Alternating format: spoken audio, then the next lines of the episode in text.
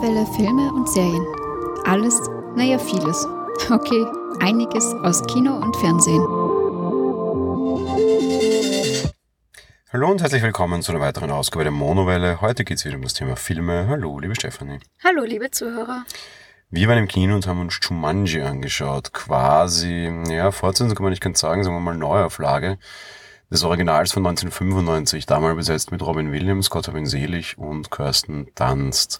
Jetzt, 20 Jahre später, über 20 Jahre später, eine etwas neuere Version mit sehr bekannten Schauspielern, darauf komme ich dann nachher gleich, aber einer relativ ähnlichen Geschichte, darauf kommst du jetzt gleich.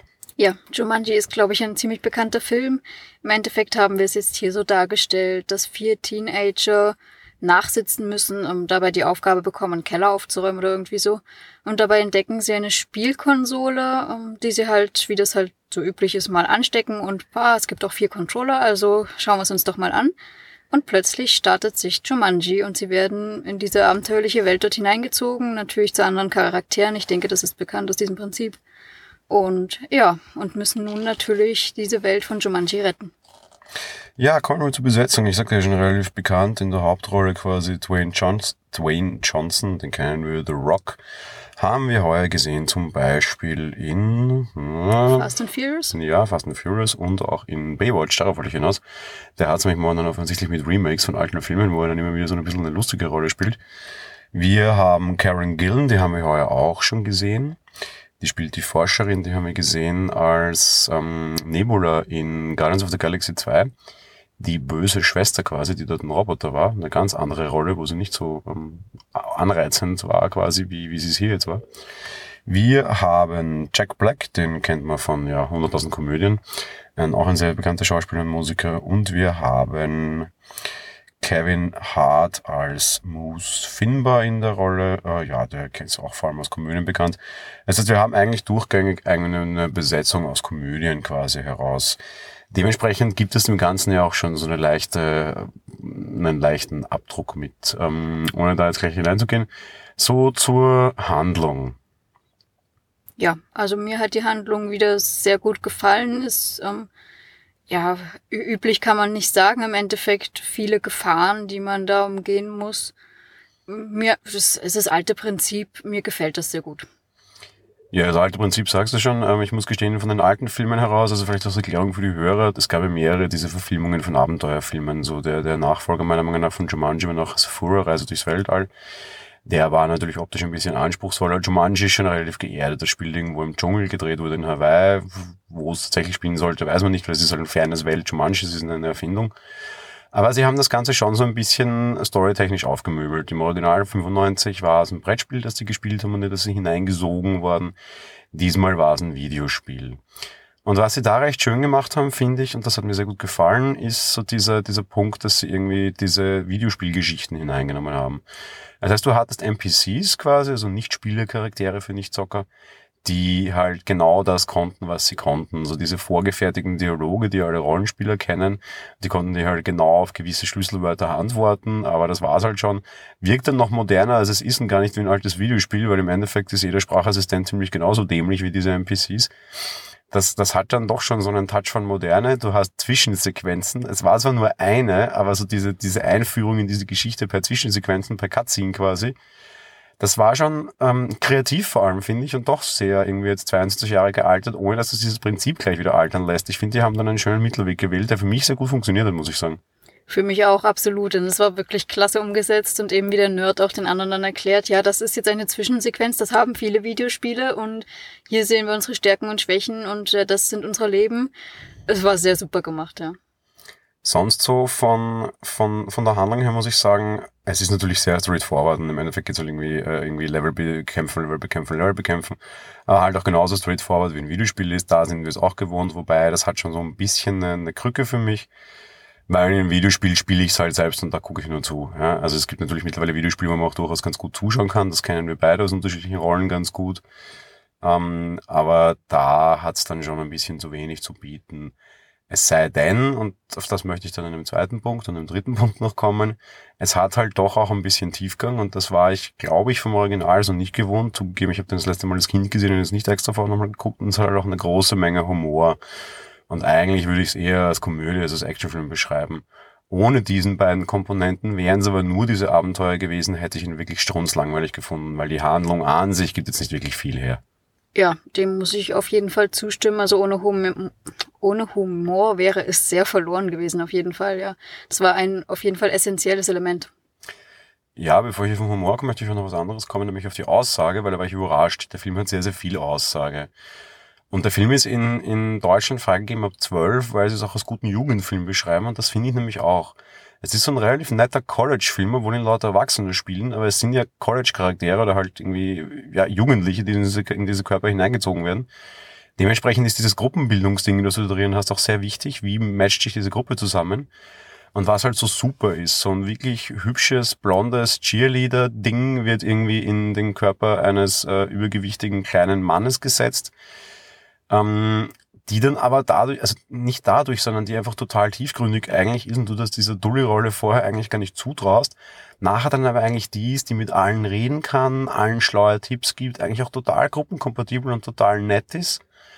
Der Nerd wird dann hineinversetzt irgendwie in den super mega Prügler, ähm, im The Rock quasi, was dann eher eine Comedy-Nummer ist, aber keine Aussage für mich hat. Wirklich aber viel Aussage hatte für mich so diese beiden Mädels. Einerseits die hübsche, die hineinversetzt wird in den, in den, in den dicken kleinen Mann quasi.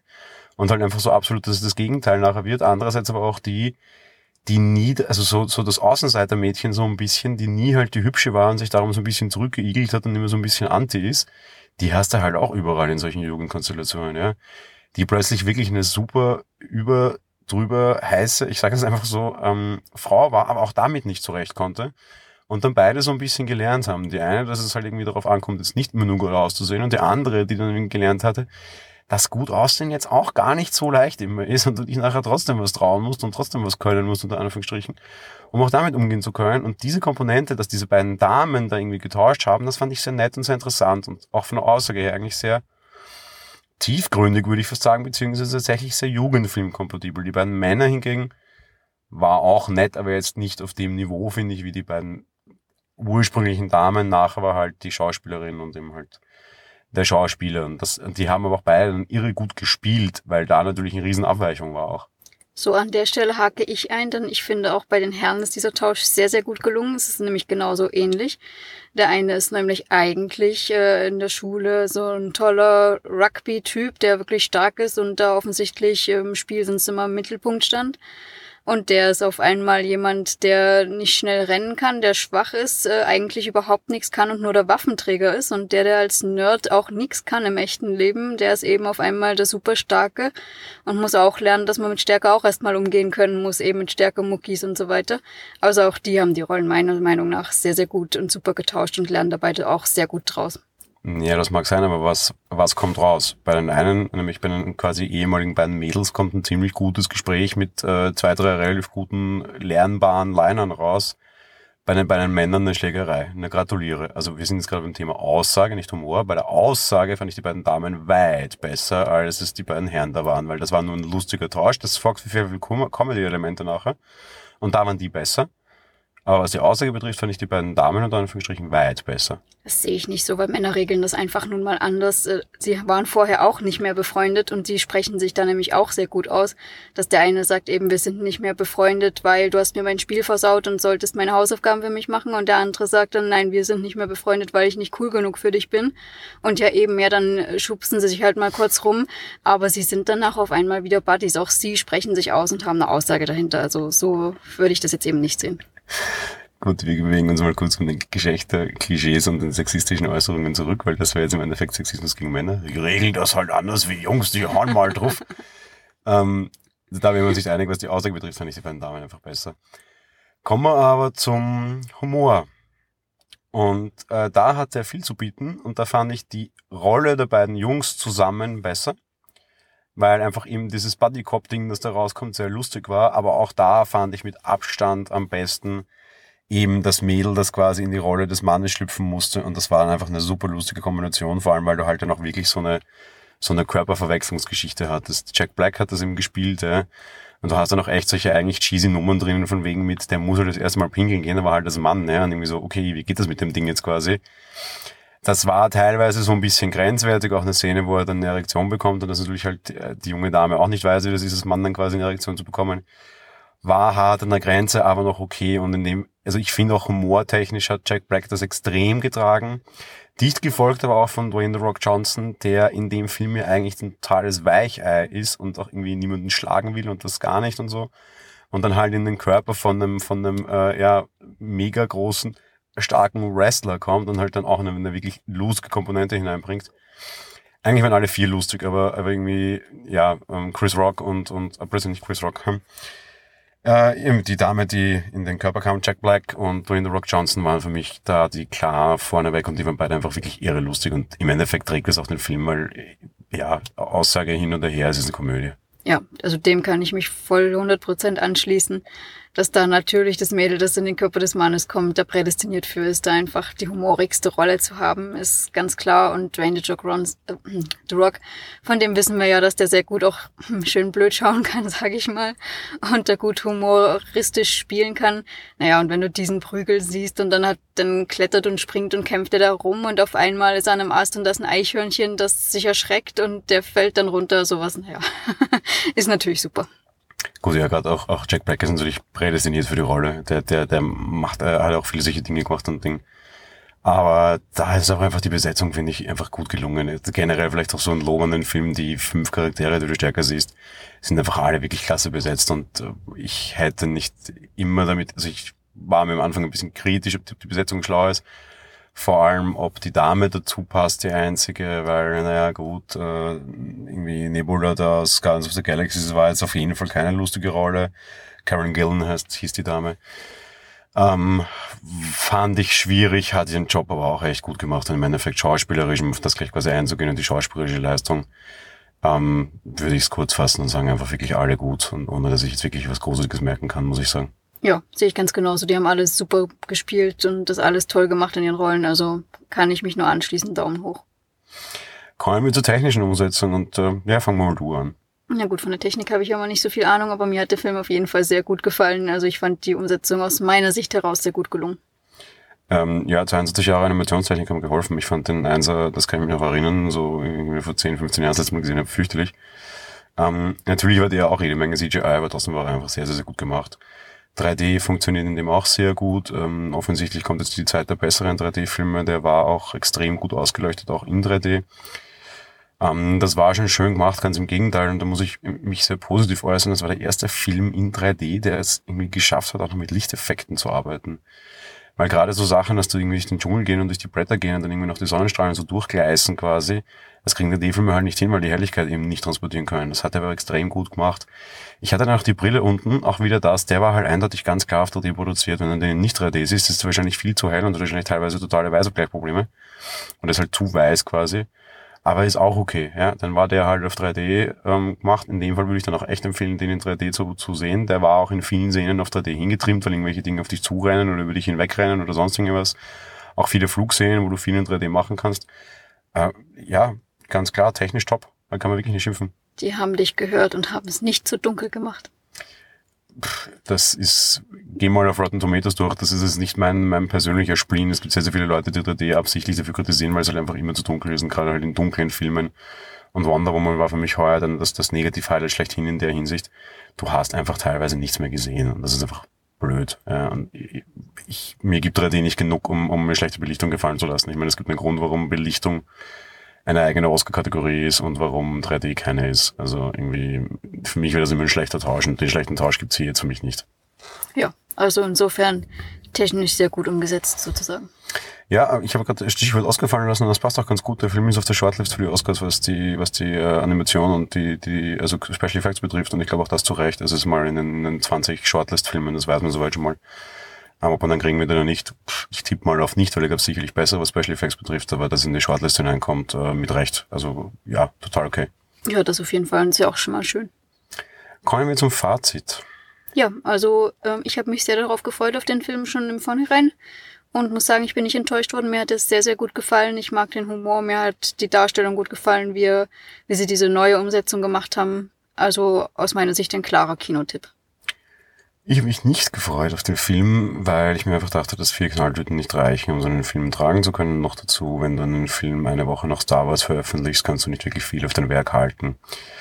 Wir haben wie immer den sehr schlechten Kino-Dezember, weil du hast immer einen riesengroßen Blockbuster, der alles andere abräumt und alle anderen, die den Schwanz davor einziehen und sich nicht trauen, in dieser Zeit potenziell gute Filme zu veröffentlichen, weil sie einfach Angst haben, dass sie daran eingehen. Mit Recht, wie wir heute gesehen haben, weil obwohl es ein großer, sicher teuer produzierter Film war, haben wir ihn in einem sehr kleinen Kinosaal am Startwochenende gesehen nicht im großen Eisend-Saal, wo er wahrscheinlich hingehören würde, wo irgendwie hunderte Leute reinpassen, sondern in einem relativ kleinen Saal. Warum? Weil in den vier größten Sälen dieses Kinos heute immer noch eineinhalb Wochen nach dem Start Star Wars läuft.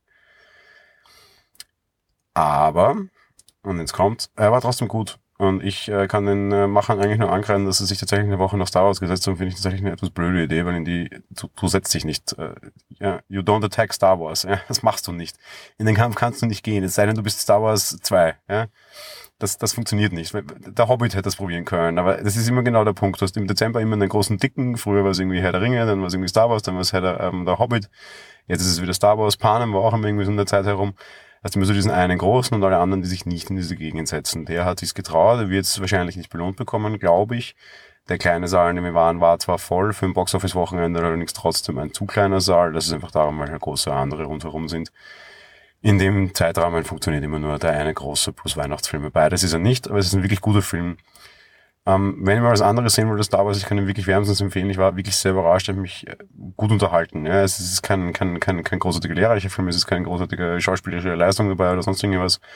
Aber es ist einfach lustig und das kann man auch mal brauchen. Es ist zwei Stunden Popcorn-Kino, Hirn abschalten, äh, recht gut unterhalten werden, lachen, optisch, visuell auch alles okay. Ja, guter Film, kann man echt nicht schimpfen. Einzige, was ich angreifen kann, äh, ja, eine Woche nach Star Wars war nicht notwendig, weil wahrscheinlich zu wenig Leute im Kino sehen werden, was echt schade ist, weil der ist auch für die große Leinwand gemacht eigentlich. Auf der anderen Seite, man kann Lacher gut gebrauchen. Zu der Zeit vor Weihnachten, gerade so kurz davor, wo der große Stress ist. Ich glaube, der ist gut zum Abspannen. Naja, das Weihnachtswochenende ist dem auch gleich das erste Wochenende. Also ich glaube gerade da, hm, weiß nicht. Aber vielleicht geht der gerade am 24. ist quasi vormittags gut, weil dann kannst du auch ziemlich gut mit Jugendlichen schauen. Da war halt die FSK wieder nicht ganz so gnädig, weil ihn die halt ab 12 irgendwie losgeschickt hat. Ich glaube fast, du hättest irgendwie auch mit einem neun, zehn, achtjährigen da reingehen können.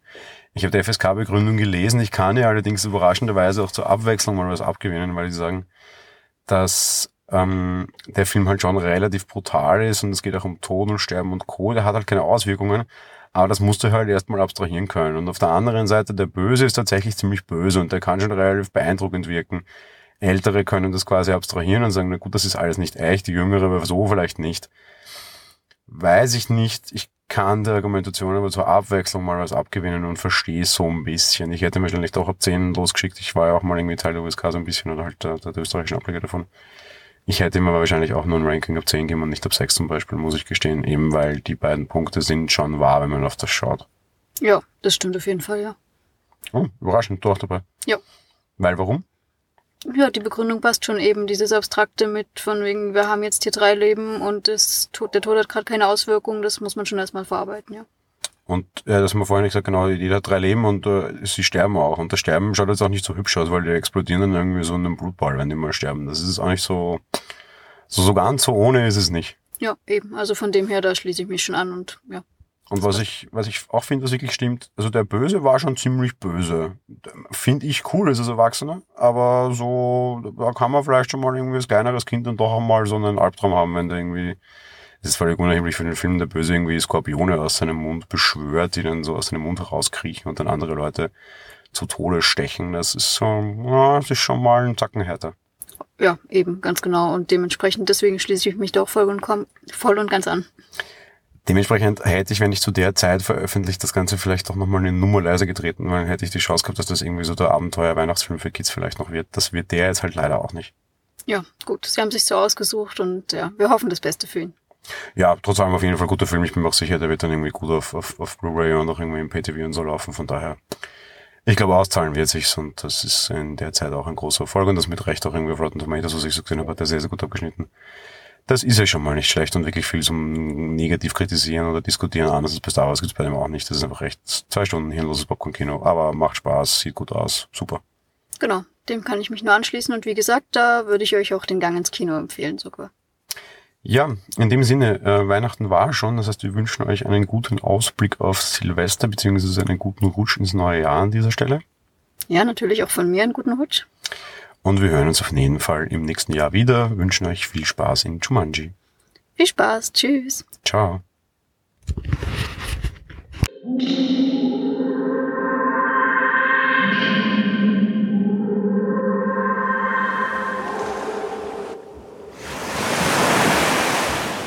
Monowelle ist ein kostenloser und privater Podcast von Jan Gruber. Mehr Informationen dazu findet ihr unter www.monowelle.at. Abonniert den Podcast mit iTunes oder dem Podcatcher eurer Wahl. Wir freuen uns über Kommentare auf der Webseite, Audiokommentare, Empfehlungen oder gar Bewertungen bei iTunes.